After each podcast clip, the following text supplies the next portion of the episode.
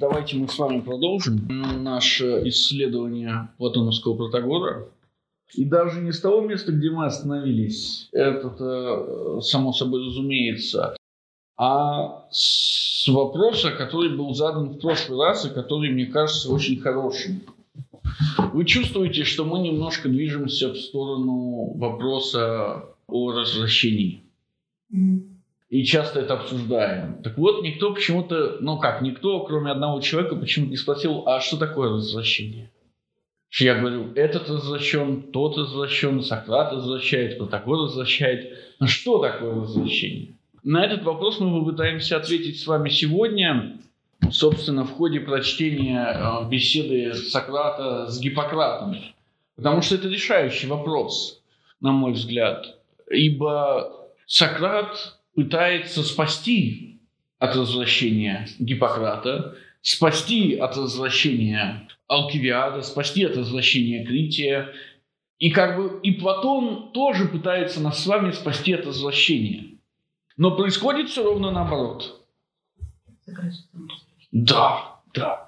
Поэтому я делаю голословное, получается, что я делаю голословное утверждение, и до тех пор, пока мы не будем знать, в чем именно заключается возвращение, я говорю белиберду. Что ж, давайте мы продолжим с того места, где э, остановились.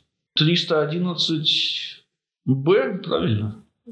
Да, с этими словами. С этими словами мы поднялись и стали прохаживаться по двору. Чтобы испытать видишь Гиппократа, я, посмотрев на него, пристально спросил.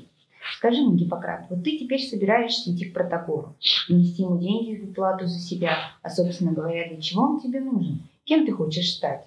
Скажем, задумал бы ты идти к своему тезке Гиппократу Косскому, одному из асклепиадов, чтобы внести ему деньги за уплату себя, и кто-нибудь тебя спросил бы, скажи мне, Гиппократ, ты вот хочешь заплатить тому Гиппократу, ну кто он, по-твоему, такой? Что бы ты отвечал? Отвечал достаточно. Сократ начинает беседу э, очень интересную э, с вопроса о том, если ты идешь к учителю X, кем ты, соответственно, хочешь стать.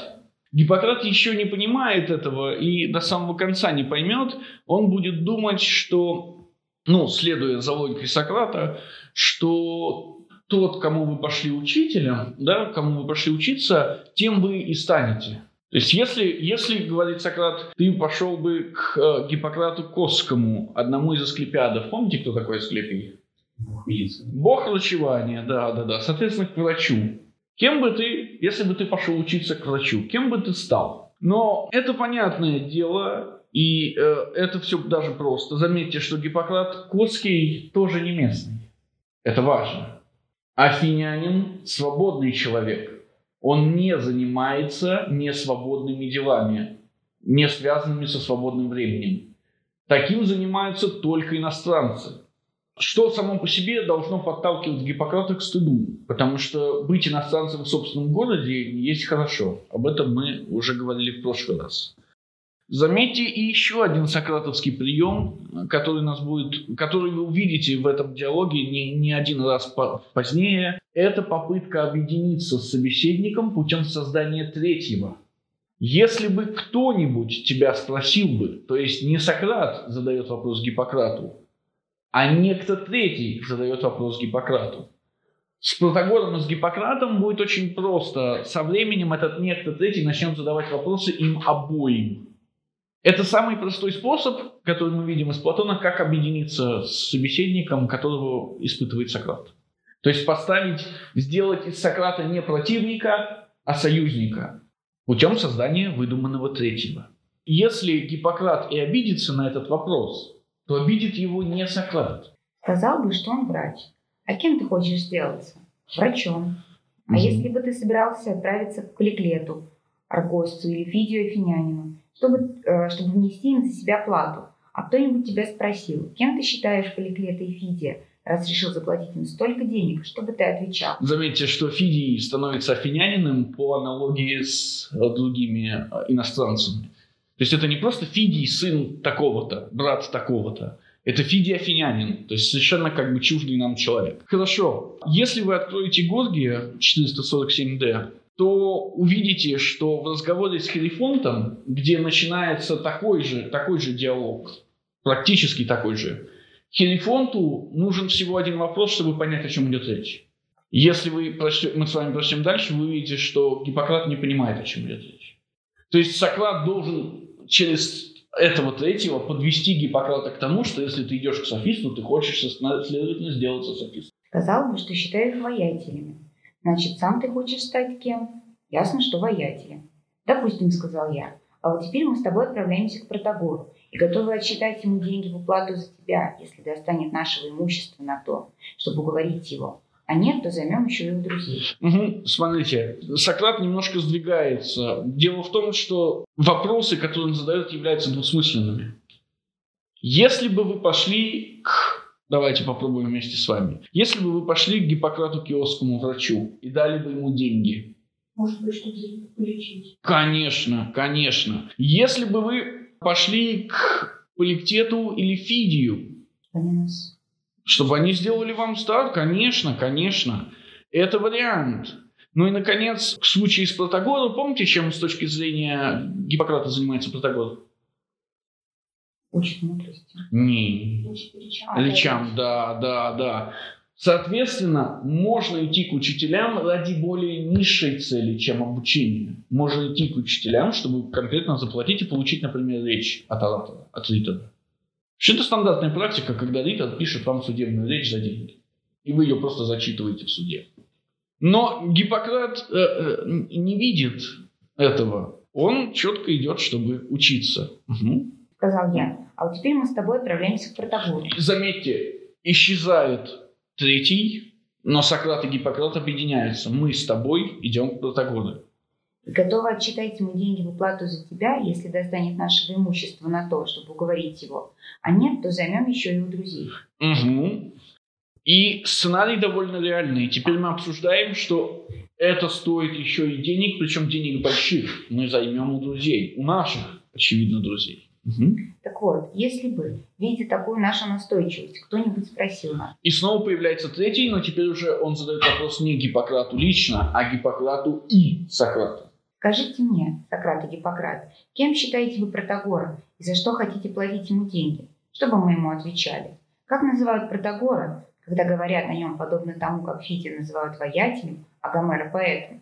Что в этом роде слышим мы относительно Протагора? Примеры которые дает Сократ, снова нас интересуют. Что это за примеры? А, воятель и поэт. Воятель и... Ну, Люди искусства, которые... Имитируют. А, ну да. Имиту... Да, да, да, да, да. Но этого мало, есть же третий. Тезка Гиппократа, кто он? Врач. Почему в эту категорию попадает врач? Что объединяет врача и софиста? Берут деньги. Они все берут деньги. Нет, нет. Делают лучше делают лучше. Нет, врач точно делает лучше, это правда. Дальше будет аналогия, что внутрь организм приходит. Э, это да, дальше, дальше. Подождите, подождите. Чем занимается врач-то? Лечит. Лечит, правильно. Не делает лучше, а лечит. Возвращение – это болезнь. Естественно, ему противопоставляется не здоровье, ему противопоставляется лечение. Мудрец, софист, буквально мудрец, с одной стороны, занимается искусством имитации, с другой стороны, искусством чем-то схожим с лечением. Об этом позднее. Софистом называют этого человека. Ну, не человек, ну, да, а, мужа, мужа, мужа, конечно, мужа. Софистом называют этого мужа Сократ.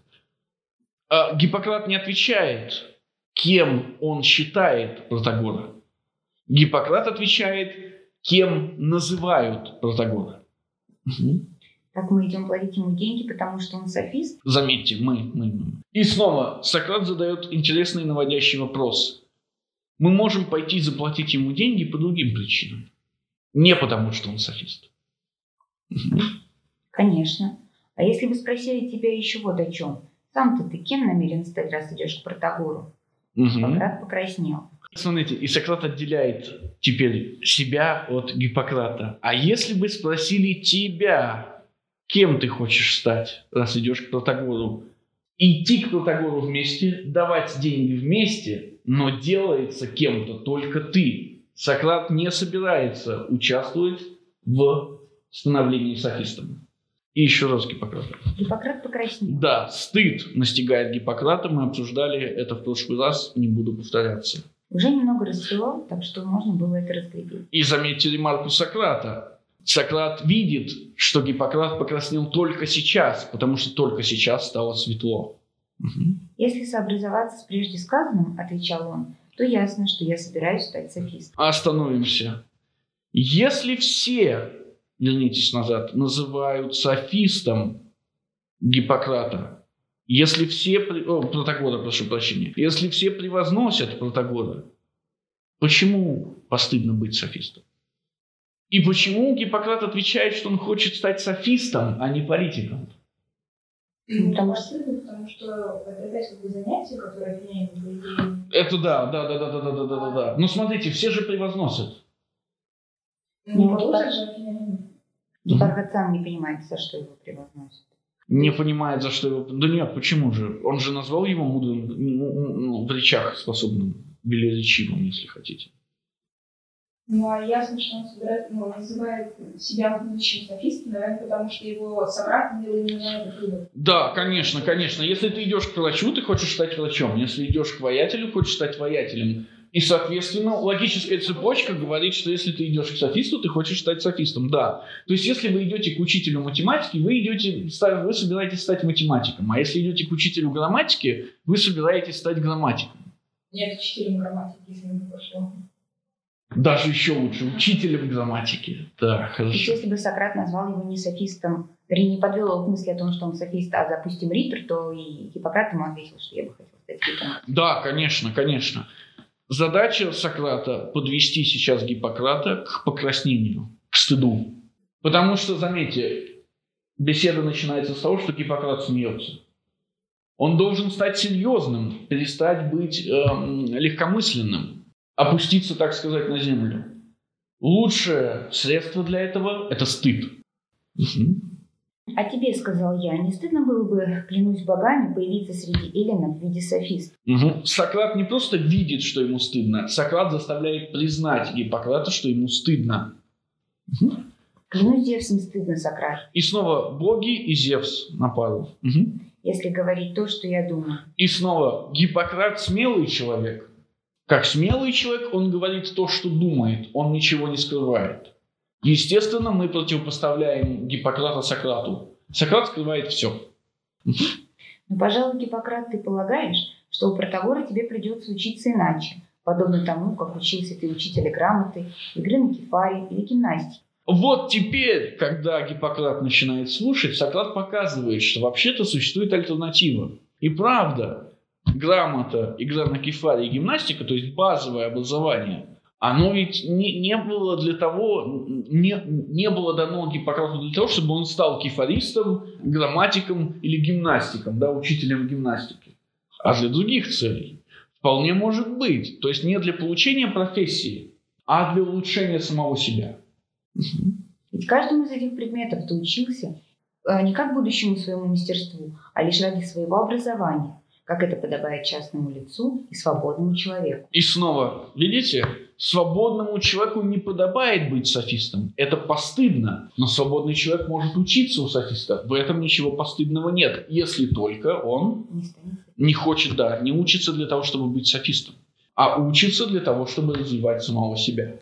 «Ну, Конечно, сказал Гиппократ. Мне кажется, что Протагорово обучение скорее в этом роде. Мгм. Так сам-то ты знаешь, чем собираешь, э, что собираешься делать, или тебе это не ясно, сказал я. О чем это ты? Ты намерен предоставить попечение своей душе софисту, как ты говоришь. Но право, я бы очень удивился, если бы ты знал, что такое софист. А раз тебе это неизвестно, то ты не знаешь и того, кому веряешь свою душу. И для чего? Для хорошего или дурного? Для хорошего или дурного. Да, Сократ предполагает, заранее предполагает, что Гиппократ не знает, кто такой софист. Чем занимается софист. Хотя до этого Гиппократ уже сказал, чем он занимается. Мне кажется, ну, Сократ не то, что предполагает, но это видит. Это же очевидно, что э, Гиппократ не знает, кто такой софист. Если он его с Ритором. Да он не путает его с этим. Смотрите, Горгий вполне себе софист и литер. Они все равно как-то показывают то, что он не понимает, что он идет. Сейчас Сократ ему покажет, что он не понимает. Это так. Но Сократ любому может показать, что он ничего не понимает. Как вы знаете. Но Гиппократ уверен. Я думаю, что знаю. Я думаю, что знаю, да, да. Заметьте, уверен, но не совсем. Он честный. Я думаю, что знаю. Мне кажется, что я знаю. Заметьте, только что появляется беседа о душе. И эта беседа, и эта фраза, слово «душа», ты веряешь свою душу, значит, софисту, и не знаешь, кто он, она не удивляет Гиппократа. И это проблема. Вверяете ли вы свою душу врачу, когда хотите сделаться врачом? Вверяете ли вы свою душу воятелю, когда хотите сделаться воятелем?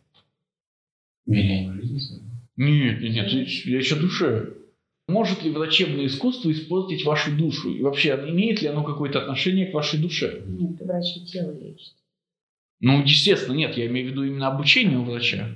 Ну, смотря с какой точки зрения посмотреть, если ты научишься чему-то, Каким образом связано врачебное искусство и душа? Ну, только если мы будем м, смотреть на психологию, это не то. Нет, нет, нет. Психология это как раз то, что делает Сократ.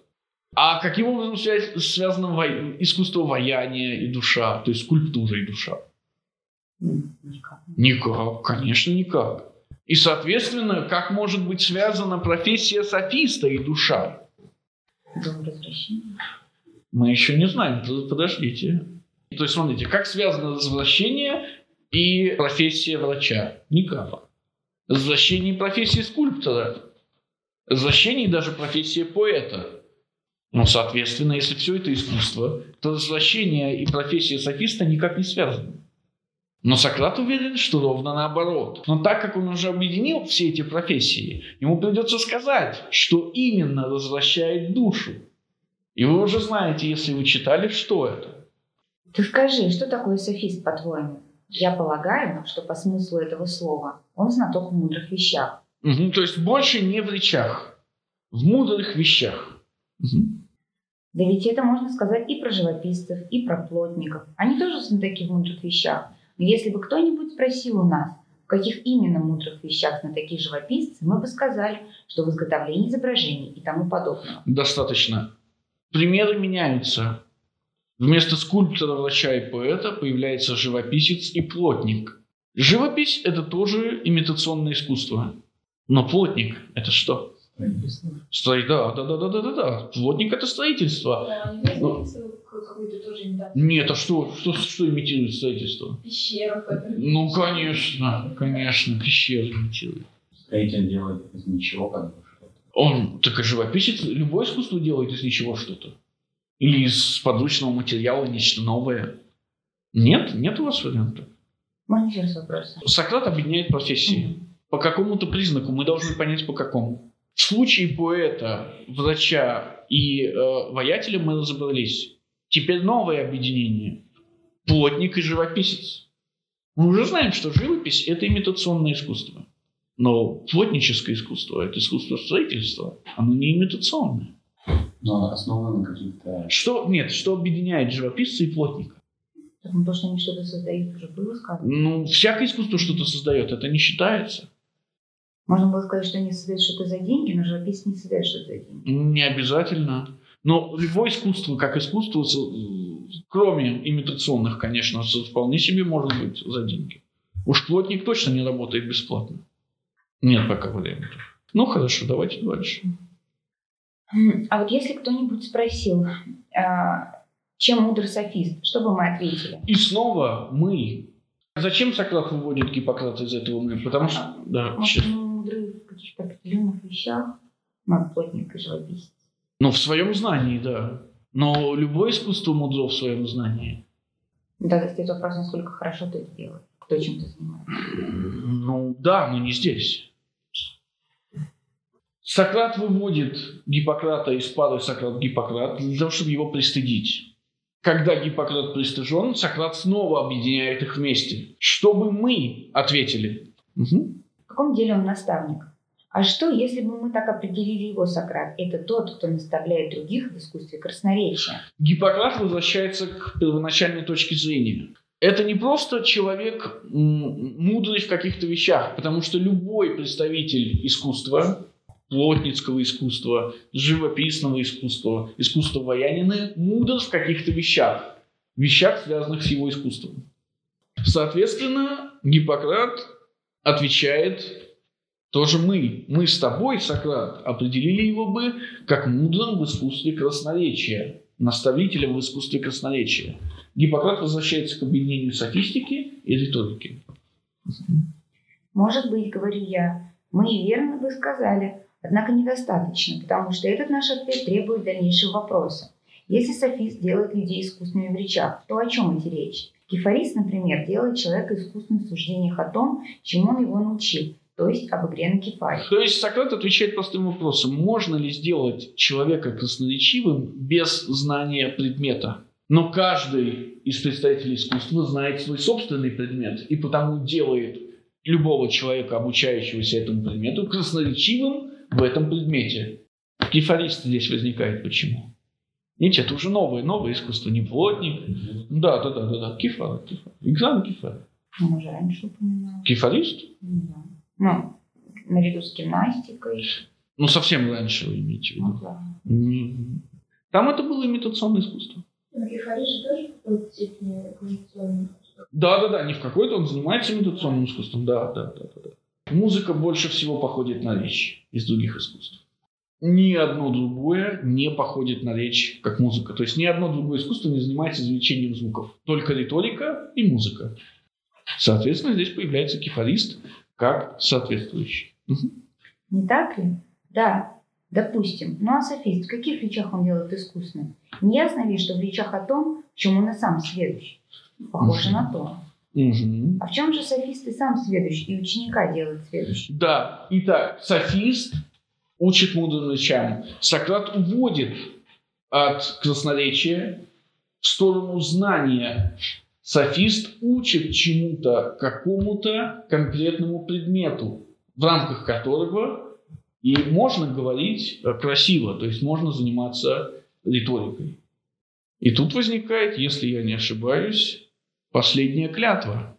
Клянусь Зевсом, не знаю, что тебе ответить. Не знаю, что тебе ответить. Заметьте, как постепенно ответы Гиппократа становятся все меньше и меньше. Да? Да, похоже на то. И последний его ответ. Признаюсь тебе, Сократ, что я не знаю, чем занимается софист. То есть, какой предмет является центральным или главным для софистики. На это я сказал. Как же так? Знаешь, какой опасности ты собираешься подвергнуть свою душу? Ведь когда тебе бывало нужно верить, а, верить кому-нибудь в свое тело, и было неизвестно, пойдет ли это на пользу или во вред, ты и сам немало раздумывал, верять его или не верять. И друзей, и домашних призывал на совет, и обсуждал это дело целыми днями.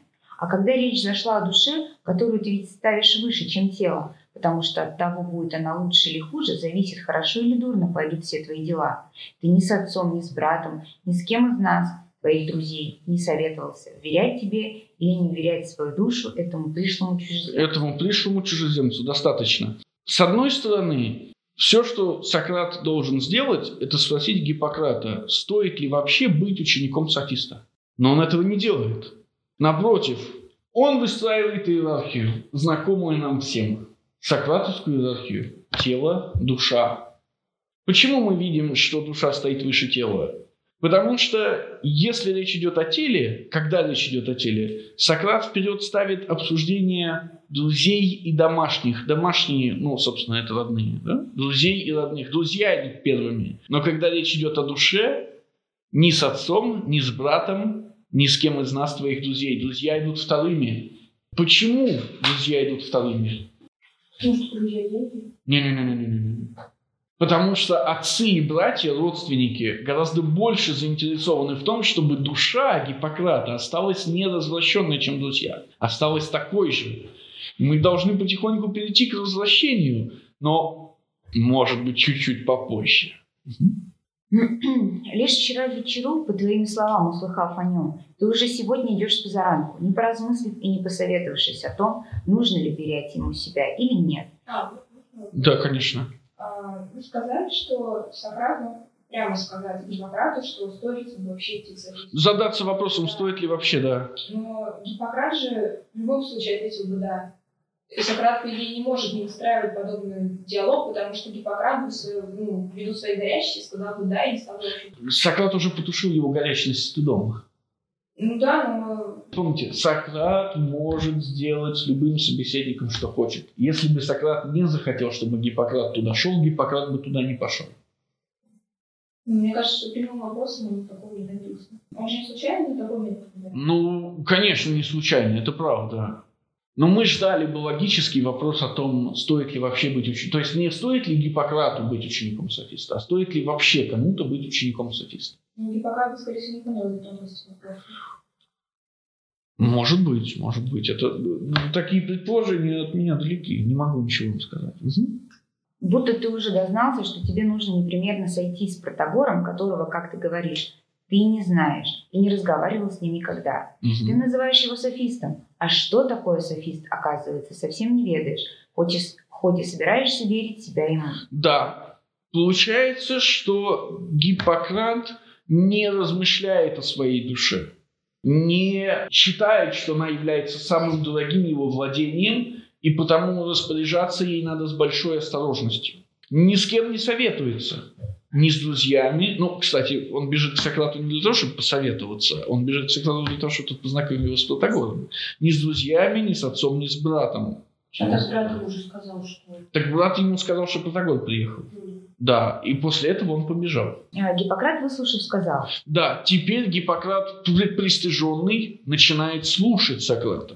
Мгм. так оно и выходит, Сократ, как ты говоришь. Да. Что делает Сократ? С точки зрения его рассказа товарищу, Сократ останавливает Гиппократа от возвращения. Ты не понимаешь, куда идешь, не понимаешь, зачем ты туда идешь. И более того, ты не понимаешь всего этого по отношению важнейшего вопроса, вопроса о твоей душе. Сократ не, не исследует с Гиппократом вопрос, кто такой или что такое софист. Вместо этого он сам говорит нам, кто такой софист, то есть он сам дает нам ту точку зрения, которой придерживается, по крайней мере, ту точку зрения, которую можно высказать Гиппократ. А что, Гиппократ, не будет ли наш софист чем-то вроде торговца или разносчика тех припасов, которыми питается душа? По-моему, во всяком случае, он таков. Мгм. Но чем же питается душа Сократ? Чем же питается душа? Разговор от тела уходит целиком. Речь теперь только о душе. И чем же питается душа? Знаниями, разумеется, сказал я. Только бы, друг мой, не надул нас софист, выхваляя то, что продает, как те купцы или разносчики, что торгуют телесной пищей. Достаточно. Первое. Теперь мы понимаем, почему Сократ может объединять различные искусства и софистику в вопросах развращения. Если душа питается знаниями, то любое искусство может развратить душу, испортить душу. Потому что любое знание может испортить душу, сделать человека хуже. Второе замечание. Сократ сравнивает софистов с купцами и разносчиками, ну, разносчиками еды или разносчиками товаров. Что объединяет их? Они нахваливают чем Это дальше. Все э, представители искусств так или иначе они торгуют. знают, что из того, что они продают, полезно. Это дальше. Они не производят то, что продают. Они не производят тех знаний, что продают. Конечно. И это делает их опасными. С одной стороны, там будут еще другие опасности. То есть сами они не участвовали, не продумывали, не производили тех знаний, которыми торгуют. Мгм. Потому что и сами не знают, что в развозимых ими товарах полезно, а что вредно для тела. Да, и это объединяет Гиппократа с софистами. Софисты тоже не знают, чем они занимаются. То есть, чем именно они торгуют. Мгм. Но расхваливают все ради продажи.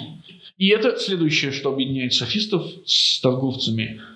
Помните, да, торговцы не, не употребляют то, что продают. Это вредит бизнесу. Раз.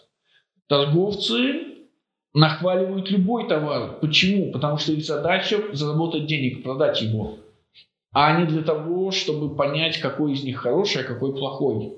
Таким образом, сами софисты не могут отличить хорошего знания, исцеляющего знания, от развращающего знания. Мы можем открыть Критона 44c. Но, дорогой Сократ, хоть ты теперь и послушайся меня и не отказывайся а, от моего спасения. Если ты умрешь, меня постигнет не одна та беда, что я лишусь друга, какого мне никогда нигде больше не найти. Нет, вдобавок многим из тех, кто недостаточно знает нас с тобой, покажется, что я не позаботился спасти тебя. Да, значит, во-первых, почему вы, э, почему Сократ говорит о друзьях, об общении с друзьях, когда идет речь о таких делах, как верение своей души или тело кому-нибудь? Могут спасти. Почему друзья заинтересованы в том, чтобы ваше тело или душа сохранились хорошо, не, не развратились?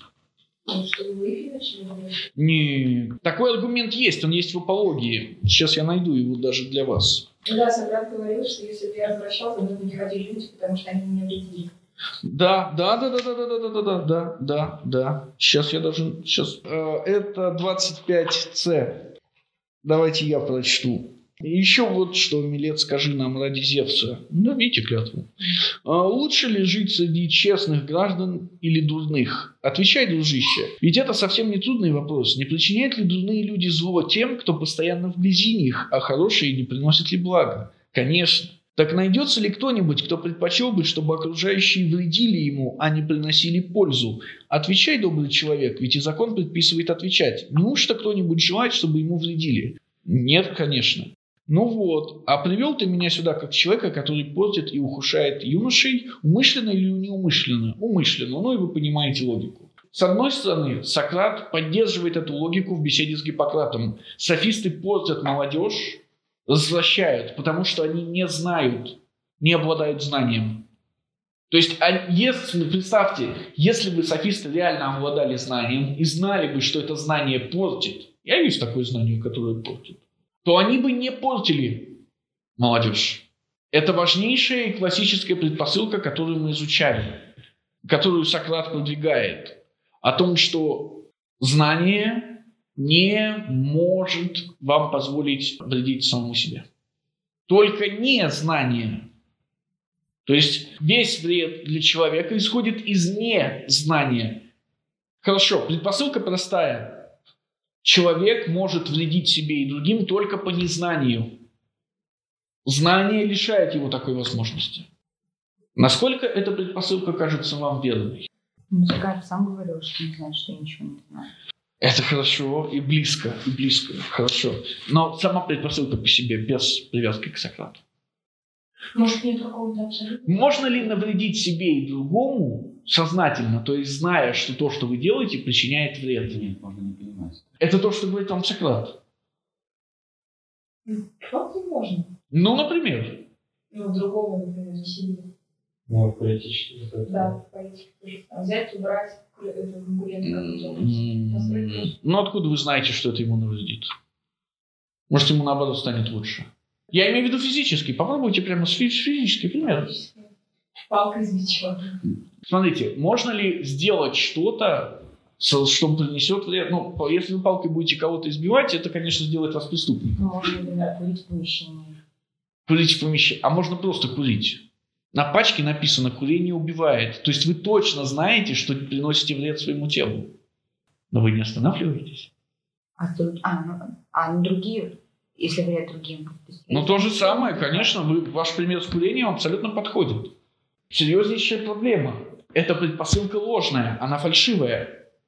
Но это то, в чем Сократ пытается убедить всех. Почему? Потому что это и должно служить лекарством от развращения. Если вы вредите сами себе и другим, вы делаете это только по незнанию. Знание является лекарством от развращения. Знание является лекарством от болезни. Но мы забежали вперед, возвращаемся назад к Критону. А если знание лекарство от возвращения, то возвращение получается недостоверное знание или незнание? Да, да, да, да, да, да. Ну, софисты чем занимаются? Они торгуют знанием, ценность которого, качество которого они не проверяли. Соответственно, они возвращают молодежь. Но мы еще об этом поговорим. Подождите, еще чуть-чуть осталось. Вернитесь к Критону, 44. С. Если ты умрешь, меня постигнет не одна та беда, что я лишусь друга, какого мне никогда и нигде больше не найти. Нет, вдобавок многим из тех, кто То есть, смотрите, еще раз.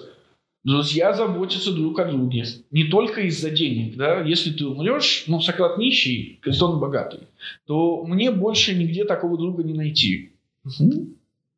Но вдобавок, Вдобавок многим а, из тех, кто недостаточно знает нас с тобой, покажется, что я не позаботился спасти тебя, хотя и мог это сделать. Стоило мне только не поскупиться. А что может быть позорнее такой славы, когда о нас думают, будто мы ценим деньги больше, чем друзья? Достаточно. Причина, по которой друзья заботятся о друзьях с точки зрения Критона какая? Ну, совесть. Нет, это не совесть. Не общество, это осуждение, стыд. Конечно, слава, слава, дурная слава.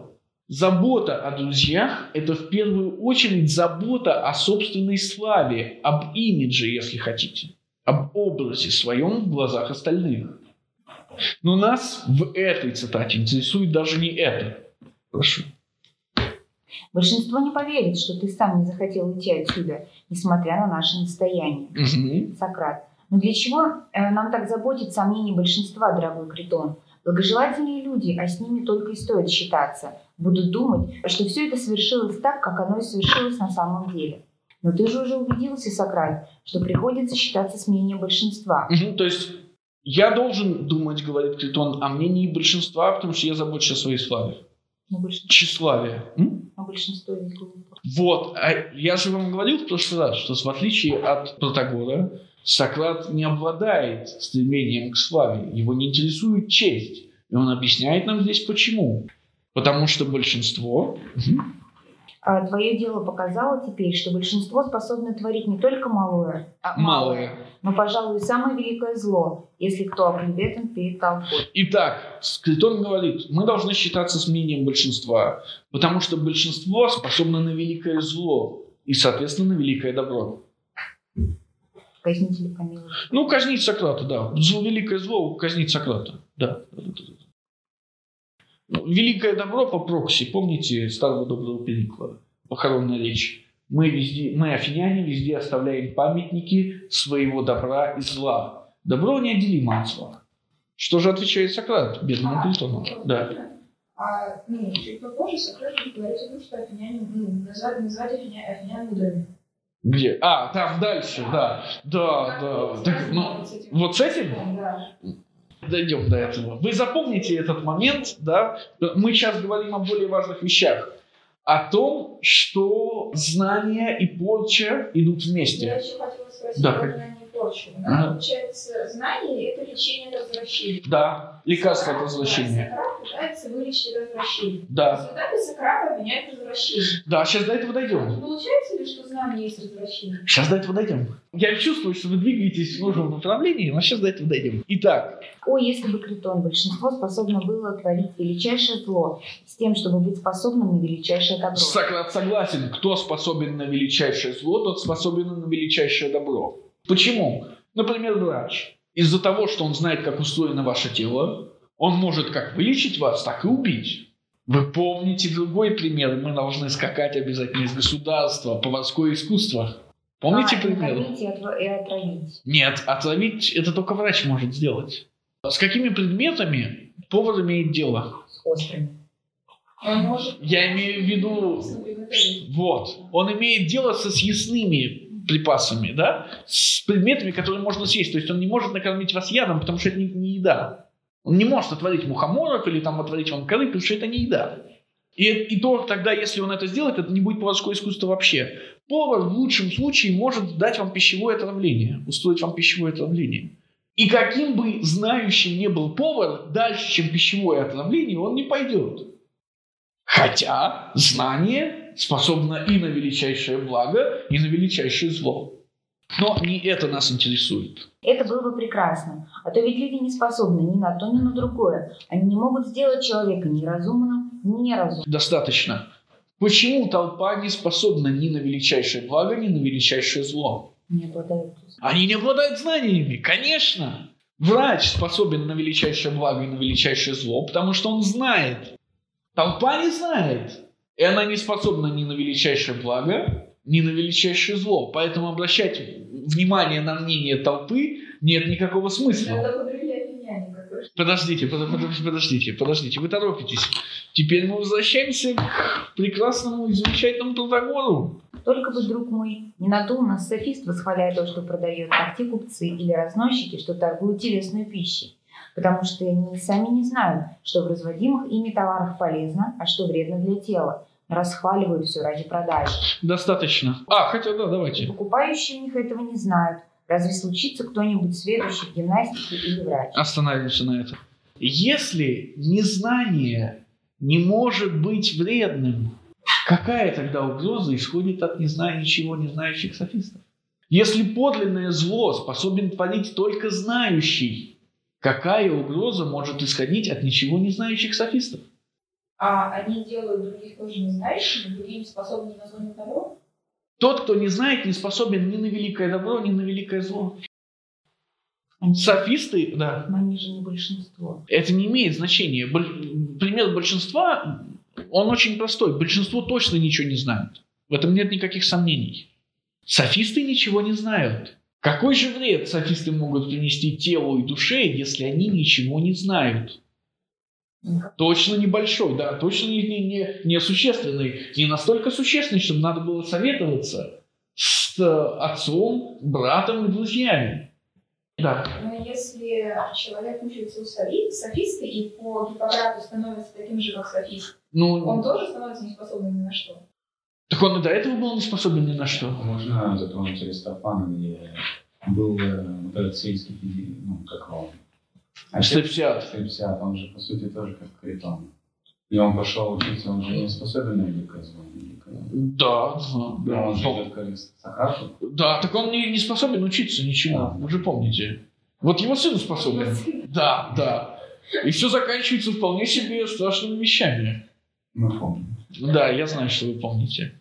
Я должен предостеречь вас. То, что Сократ говорит Критону, это не то, что Сократ говорит Гиппократу. Помните? много-. Да, многоумному Одиссею. Мы видим, что это совершенно противоположные вещи. Вопрос, какая из них ближе к действительности. Не, не к реальности, а в смысле к действительной мысли Сократа, к действительной точке зрения Сократа. Потому что если мы предполагаем, что ближе к действительной точке зрения Сократа подход, который он дает Гиппократу, тогда получается, что толпа способна и на величайшее добро, и на величайшее зло, как и говорит Критон. Мы же знаем, о чем говорил с Алкивиадом, предположим. Следует, что... Нет, подождите. Подождите. Если, если мы принимаем точку зрения Критона, тогда то, что Сократ говорит Гиппократу, это просто для того, чтобы мальчика перепугать. Это просто для того, чтобы показать товарищу, что Сократ борется с софистами. А ни в коем случае не для того, чтобы их остановить. Потому, или ни в коем случае Сократ не расценивает их как серьезную угрозу. Если они ничего не знают, они не способны причинять ни а, великого зла, ни великого добра. Конечно, мы должны подумать над этим вместе с вами. Это хорошее противоречие. Сократ в одном диалоге говорит одно, а в другом прямо противоположное. Тема кажется близкой, или если не одна и та же вообще. Человек, к которому он обращается, примерно одного и того же уровня. Что Критон, ну Критон старый, да? В чем разница между Гиппократом и Критоном? Критон старый, ему столько же, сколько Сократу на момент смерти. Критон богатый, и Критон не родовитый, он не благородный, он крестьянин. Гиппократ молодой, Гиппократ родовитый, и Гиппократ мужественный. Ну, как подобает настоящему родовитому юноше. Между ними есть еще разница. Критон – это друг Сократа. Друг, в смысле, друзья деньги. Эта разница между ними и должна формировать разницу, то есть та разница, которую нам дает Платон, и должна формировать разницу в подходах. Но какая тогда реальная точка зрения, стоящая за этими подходами? Давайте попробуем по-другому. Толпа ничего не знает. Толпа не способна на величайшее добро и на величайшее зло, потому что она не знает, что такое величайшее добро и что такое величайшее зло. Это точка зрения, которую высказывает Сократ. Способна ли толпа вообще на величайшее добро и величайшее зло? И если способна, то каким образом?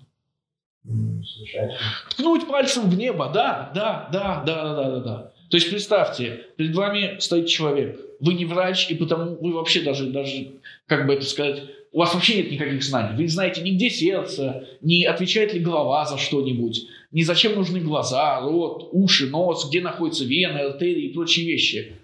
Вы берете ручку и тыкаете его. Есть шанс, что вы убьете его с одного тычка? Ну, какой Есть. Есть, конечно, случайность. Толпа может совершить величайшее зло случайно. Незнающий человек может случайно угадать.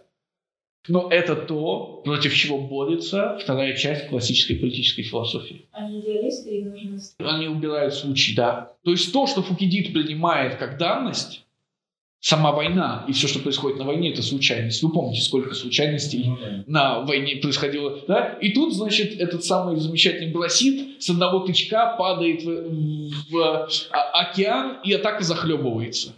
И Крити там, это там был еще. Клеон, Клеон. Клеон, да. И тут Клеона убивает, значит, какой-то пельтаст. Или, помните, нет, не, не, не Клеон даже, Клеон-то бог с ним, он хотя бы бежал. Помните Брасида? И тут Брасид умер, значит, в этой спартанской атаке умерло четыре человека и Брасид.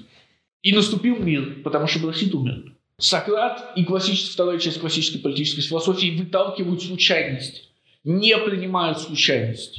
Случай должен быть выкинут, потому что случай – это ровно то, что убивает всякую возможность знания. Всякое превосходство знания умирает, как только мы признаем случай. Отсюда в классической политической философии во второй части вообще нет места войне. Ни в каком виде нет места войне. Ни в каком виде нет места движению. Идеальный город, идеальное построение – это город, находящийся в голове. Он никогда не может быть в реальности. Потому что в реальность – это царство случайности. Заметьте, как Ксенофонт решает эту проблему, или указывает на нее, лучше сказать. Обсуждая лакедемонскую политию и обсуждая экономику, крестьянское дело и военное дело, в чем они совпадают? Военные и крестьяне. Крестьянское, да. Ну, если ты крестьянин, то у тебя бывают удачные года, бывают... Ага, случай, да, да, да, да, да. Каким образом контролируют люди случай? Что делает крестьянин? Конечно, и что делает? То, чем занимается спартанский царь, он приносит жертву и молится, приносит жертву и молится. А. Без остановки, конечно. То же самое делает и крестьянин. Набожность возникает из признания случая. Философия возникает из отторжения случая. Отказа признавать случай. И вместе с тем отказа пытаться его контролировать. Толпа убила меня случайно, она совершила величайшее зло случайно. С точки зрения Критона, да, на самом-то деле мы знаем, что нет. Она совершила величайшее зло случайно, но Критон не должен об этом знать. Не знаю, у меня вопрос просто кажется, Фукидид немножко логичнее и умнее Сократа, если он не выкидывает случай, а признает. Просто, что если он также решает случаи богами, то он тоже не прав, потому что... это Фукидид не решает случай богами. А он говорит? Как вам сказать, причина, по которой мы вынуждены изучать Платона, а не Фукидида, состоит в том, что Платон оказал гораздо большее влияние на... А чем Фукидид? На самом деле нет. В смысле нет? Исходя из второго курса, можно сказать, что... А, ну нет, нет, ну подождите, подождите. Да, вы, вы торопитесь, вы У торопитесь. нас, получается, практически полмира строится на выкинутом случае. Это правильно. Не, не полмира, а весь, конечно, Чего? конечно. Доминирующая религия строится именно на этом. Ой, не надо. Принятие случая. Нет, отказа от случая. Бог контролирует случай. Вы только помолитесь, и рак ваш излечится. Нет причин бояться случая. Достаточно просто помолиться. И если Бог благоволит вам, все будет как надо. А если разве это не случай?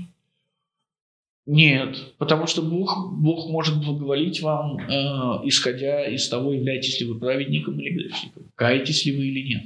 Или насколько большой грех совершили. А вот если этот Евтифан, он воспользовался случаем, что его отец убил нечаянно раба. Нет, нельзя сказать, что речь идет о случае. Нет, нет, нет. Он же не, Евтифрон же не ждал момента для того, чтобы винить отца. Это же не повод был. Евтифрон просто поступает как Бог. В прямом переносном смысле этого слова. Хорошо. Еще вопросы есть? Опять же, подумайте, это важно. Бедный мальчик сейчас будет, будет бояться, он уже, он уже не войдет в разговор никогда из-за этого. Гиппократ мужественен, поэтому он бежит к Протагору. Ну, смотрите, я бегал за рабом, да, вернулся, отец, э, брат говорит, Протагор приехал. Я решил, что мне надо к Протагору, не, да, не смог даже дождаться нормально, побежал к тебе ночью. Ночью уже говорил, пошли к нему, потому что я уже здесь, я вернулся с охоты на раба. пошли к нему, и так далее, и так далее, и так далее. Гиппократ мужественен. Что останавливает мужество? Что противоположно мужеству? Знание. А трусость? Страх. Страх, конечно. Что нужно сделать, чтобы умерить пыл Гиппократа? Заставить его бояться. И Сократ говорит ему, ты, ничего не зная, вверяешь свою душу человеку, который непонятно чем занимается. Естественно, он пугает Гиппократа, естественно, он успокаивает его мужественность. Настолько, что после этого Гиппократ вообще ничего не будет говорить. В диалоге он уже не появится практически. Зачем тогда он все равно идет? Гиппократ? Сократ должен оказаться там. Окей. Да. Да, да. То есть вы, вы помните цель Сократа, да, вот она такая. Это не дает Гиппократу какие-то знания? Ничего дает. Гиппократ исчез. Гиппократ не более Ну, чем протокола, повод. а, с Сократом после вот того, как Сократ его пристыдил. А дает ли э, пристыжение знания? Ну, осознание какое-то, понимание. Это от человека зависит. Страх вы имеете в виду? Ну, наверное. Ну, он почувствовал страх, да. И этот страх заставил его замолчать. Просто замолчать без понимания, что... Ну, вот он не указывает. Но вообще цель Сократа не, не заставить Гиппократа ничего понимать. Потому что Гиппократ мужественный, но он не мудрый. Он и не может ничего понимать. То есть, еще раз, если бы Гиппократ мог что-то понять, Сократ бы мог ему это объяснить. Сократ не прибегает к объяснениям, он прибегает к страху. А почему бы тогда Сократу... Нет, я сейчас по-другому сформулирую. Настолько ли боязнь а, развращения или нанесения вреда душе сильнее а, боязни повредить тело, что Сократ говорит а, Гиппократу о том, что ты веряешь свою душу, а не веряешь себя. Ага, ага. А мы ведь говорили, что Гиппократ уже возвращен. А, ну очень, да. Ну, да, отчасти, да, конечно, конечно. Часть этого возвращения подразумевает, что он уже принял точку зрения Сократа, что душа важнее, чем тело. Помните, как товарищ принял точку зрения Сократа, что телесная красота и мудрость – это одно и то же? Точно так же и тут. Если телесная красота и мудрость – это одно и то же, то, условно говоря, душа и тело – это одно и то же. Но Сократ движется дальше. Душа важнее тела. Всегда задавайтесь вопросом о влиянии Сократа. Кто рассказал вам о душе?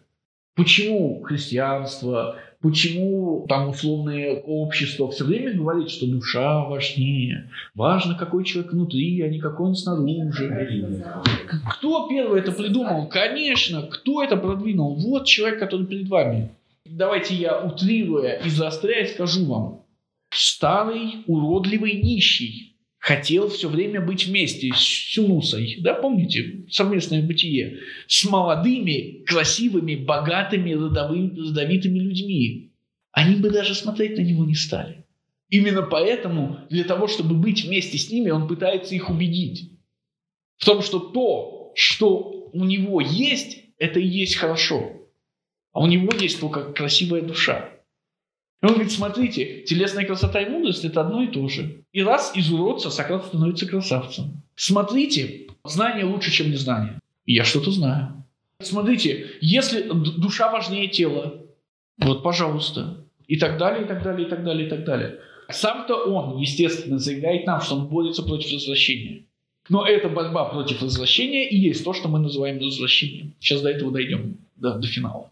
Он подменяет старые порядки, классические порядки, новыми порядками. Подменяет их, потому что старые порядки разлагаются на его глазах. Ему нечего предложить, потому что он нищий, неродовитый, уродливый старик, ну еще не старик в э, Протагоре, но уже близко. Ему нечего предложить, кроме того, что он предлагает. Давайте мы поставим душу и разум вперед. Соответственно, душу и знание. Если бы у него было что-то другое, наверное, был бы другой рецепт. Но рецепт именно такой. И этот рецепт оказывает катастрофическое влияние на, на все происходящее в дальнейшем. Все происходящее в дальнейшем, я имею в виду вплоть до этого момента, вплоть до сейчас. Хорошо.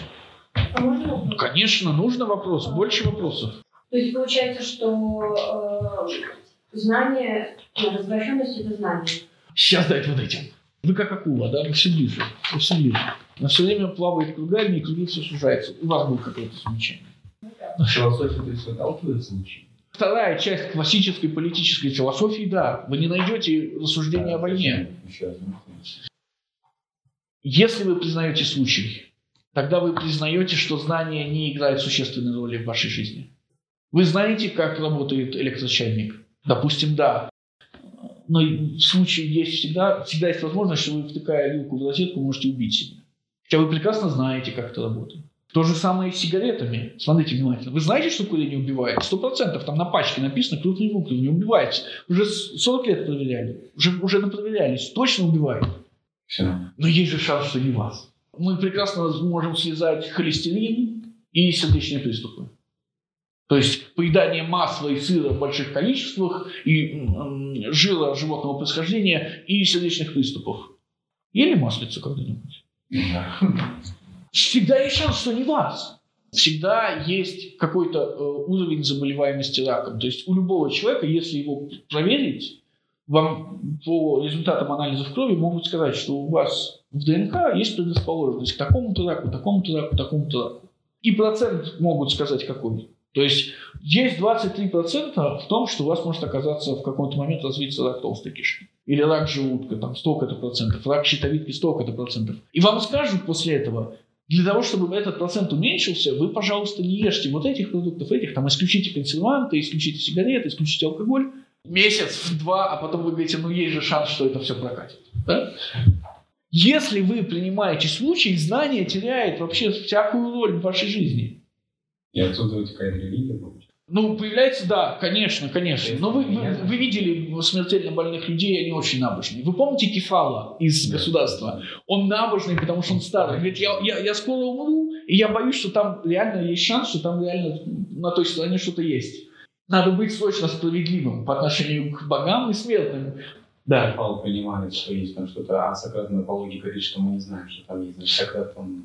А Сократ пытается это исключить. Конечно, конечно, конечно. А, то есть, по поводу богов еще, э, когда мы исключаем случай, мы, по сути, делаем богов ненужными? Конечно, да, да, да, да, А да, потом да. оттуда вытекает религия. Не, Что пошло не так? Нет, смотрите, потом оттуда вытекает религия, это не совсем правильный подход. А потом оттуда вытекает монотеистическая религия. Смотрите, чем Сократ пытается подменить богов? Ну, удачи. Нет, какой удачи. вы его что? демон. Нет, нет, нет, нет, нет, нет. Что оказывается на месте богов? В небесах витают. Их еще можно Идеи, идеи, идеи оказываются на месте богов. Идеализм, да, тот самый платоновский идеализм. Все правильно. Идеи оказываются на месте богов. А что правит идеями? Идеи чего? Нет, нет, нет, нет, нет. Какая идея является верховной? Идея блага является верховной. Все, что вам нужно сделать после этого, это сказать, что благо и есть Бог. И христианская религия и э, то, о чем мы говорим, в первую очередь будет связано с душой, с концепцией души. Да. Да, да. Ну, Не вот она. А? Не то, что Аристотель дал душе. Сейчас про смерть еще поговорим. Но и, э, и Аристотель тоже, естественно, как ученик и последователь. Аристотель это все еще вторая часть классической политической философии. Но первым об этом заговорил, я вам говорил, когда мы читали Фукидида. Вы не найдете у Фукидида слово «душа» вообще. Представляете, вот этот вот гигантский текст, там нет ни одного слова «псюхе». Фукидида это не интересует. Для него этой концепции нет. Для Сократа эта концепция все. Для старого Сократа, вот мы видим, для молодого Сократа и так далее. И эта концепция, это та самая концепция, которую примет потом ну, религия, да. Можно ли сказать, что религия это тоже случайность? Вы можете так сказать. Религия очень расстроится. Вы приводили пример, что там, ну, например, кто-то умирает и не знает, что будет. Будет там что-то или не будет, то есть это тоже как бы дело. Нет, вы имеете в виду, что конкретная форма религии – случайность. То есть почему мы верим в этих богов, а соседи верят в тех? Что вообще, в принципе, наличие чего-то сверх. Появление религии является случайным. Нет, то, что вообще на самом деле что-то есть, это как дело случая. Есть, есть ли там на той стороне что-то или нет. Всегда есть шанс. Да, да, да. То есть это То не есть дело... тоже как будто, если трактовать так, как трактовал бы... Да, да, давайте так. Это дело рулетки. То есть, грубо говоря, вот вы христианин, верите в Троицу и так далее. Попадаете на тот свет, и оказывается, что там Кришна. Или э, какой-нибудь койский какой-нибудь. Стоит и смотрит на вас со своим этим перьями на голове, э, зубастой дубиной и красивым щитом. Видите, в чем проблема? Либо вообще получается там ничего нет. Всегда есть шанс, что даже ва- ваша религия да, не, не совсем не- неправильная. Да? Всегда есть шанс, что про- летающий макаронный монстр. Но здесь э, проблема смерти в жизни. И? Ага, как? Сейчас мы дойдем до этого. Осталось чуть-чуть, подождите. Хорошо. Потому что они сами не знают, что в разносимых ими товарах полезно, а что вредно для тела. Но расхваливают все ради продажи. И покупающие у них этого не знают. Даже случится кто-нибудь следующий в гимнастике или врач. Ага. А у продавцов еды, а именно о них идет речь, они тоже не знают, что продают. Потому что они тоже этого не создают. Не знают, из каких ингредиентов это сделано. Не знают, вредно это или полезно. Только расхваливают для того, чтобы получить прибыль. Вы тоже, как и в случае с уличной едой, да, продаваемой разносчиками а, и купцами, не знаете, что вы покупаете, только если среди вас нет знающего человека, учителя гимнастики или врача. Это пример не очень подходящий, потому что врач может тоже не знать, из чего сделано то, что продает торговец. Но, по крайней мере, врач и учитель гимнастики знают, что, что врач знает, как вас спасти, если вы подавитесь этой самой булочкой, а учитель гимнастики знает, что булочки, в общем-то, в целом не очень хорошая штука для Для того времени, может, это нормально, потому что тогда не было так сложно найти, с чего что-то сделать. А, Ну, тоже верно, тоже верно, да, хорошо. Но в любом случае, врач может вас спасти, а учитель гимнастики сказать, что в целом тесто не живое там какое-нибудь не стоит есть. Мгм. Также и те, что разводят знания, развозят знания по городам и продают их оптом и в розницу всем желающим, хоть и не выхваляют все, чем торгуют. Но, может быть, друг мой, из них некоторые и не знают толком, хорошо ли то, что они продают, или плохо для души. Вдруг оказывается, что софисты не всегда восхваляют то, что продают. То есть они сами знают, что это... Не-не-не-не-не-не-не-не-не-не-не-не. Они не всегда заинтересованы в продаже. Уличный торговец идет по, по, по улице и кричит, значит, хот-доги, хот-доги, хот-доги, покупайте хот-доги. Софист не идет по улице и не кричит. Почему? Потому что аудитория уличного торговца – все улица. Аудитория софиста – это молодые и богатые. Какая-то степень вхождения в порог. Какой-то есть порог. Да, целевая аудитория немножко более конкретная. И потому софист не заинтересован в том, чтобы каждому крестьянину рассказывать то, что он продает. Ну, например, продает он безбожие.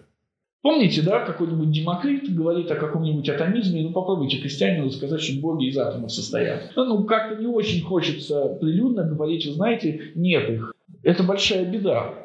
Вот в приватной беседе богатому человеку тихо на ушко за деньги сообщить страшное знание можно. И этим они действительно отличаются. Софистов интересуют только деньги или их интересует какое-то распространение знаний? Нет, нет, нет, только деньги. Только деньги. Что хочу рассказать? Да, да. Они этим на жизнь зарабатывают. Но у софистов и странствующих торговцев есть кое-что общее. И те, и другие не знают, что продают, да. А как э, человек, допустим, у которого есть деньги и который хочет прийти к софисту, как он может понять, какой софист хороший, какой плохой? Отлично, отлично, отлично, отлично. Хороший вопрос. Две вещи, на которые можно опираться. Первая, та, на которую опирается Гиппократ. Все считают, что он да, да. Вторая вещь, та, которую предлагает Сократ. Посоветуй друзей. Вот. То есть в этом... Нет, почему? Известность – это когда все на улице кричат, Протагор приехал.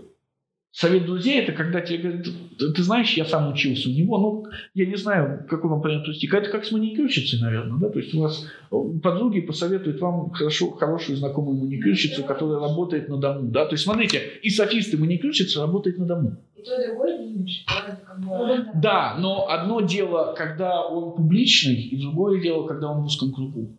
Когда он публичный, речь идет о том, что просто все знают, что Протагор умный. Никто не знает, чему он учит. Но когда вы находитесь в узком кругу, те, кто у него учился, уже могут примерно сказать, что, что, что, что он может вам дать.